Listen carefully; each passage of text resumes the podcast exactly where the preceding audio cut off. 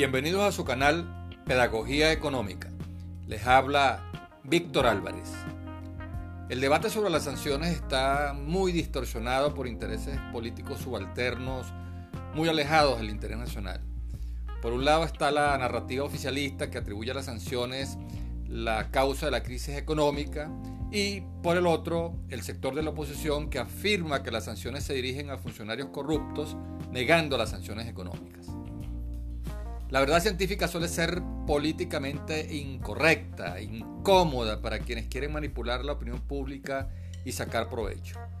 De allí la importancia de poner las cosas en la balanza, examinar con rigor los impactos negativos y positivos, determinar el saldo neto y, sobre esta base, sacar conclusiones mejor fundamentadas. Ciertamente, las sanciones brindan un pretexto al régimen para evadir la responsabilidad que tiene la nefasta política de controles, expropiaciones, sobrevaluación cambiaria y corrupción en la debacle de la economía nacional.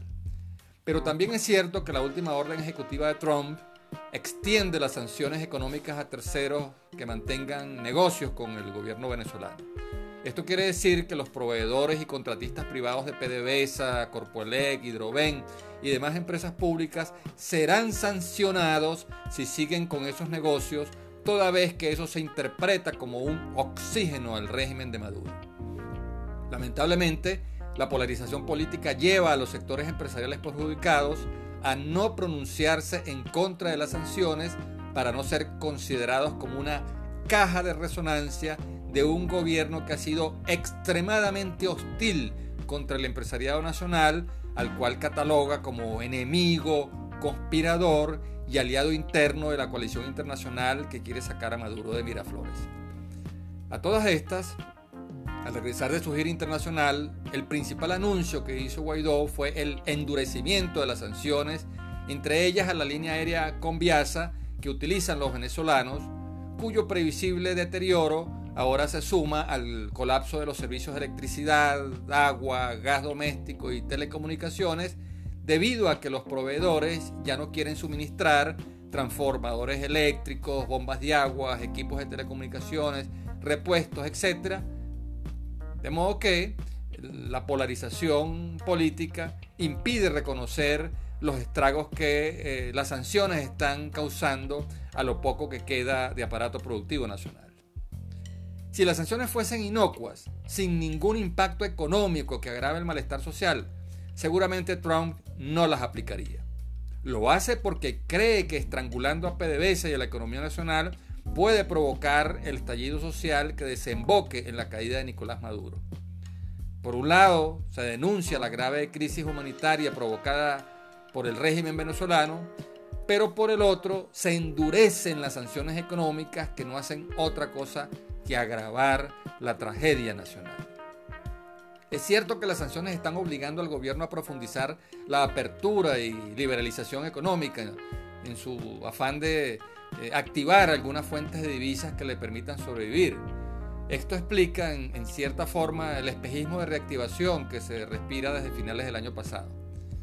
Pero esto es una burbuja que más temprano que tarde va a estallar.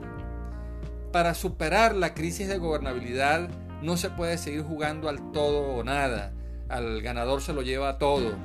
Lo que más conviene al interés nacional es la conformación de un gobierno de coalición cuya misión sea aplicar un programa de reformas económicas para superar la escasez e hiperinflación y reinstitucionalizar el país para convocar luego unas elecciones libres y transparentes de tal forma que quien resulte ganador reciba una economía saneada y un país reinstitucionalizado que se pueda gobernar.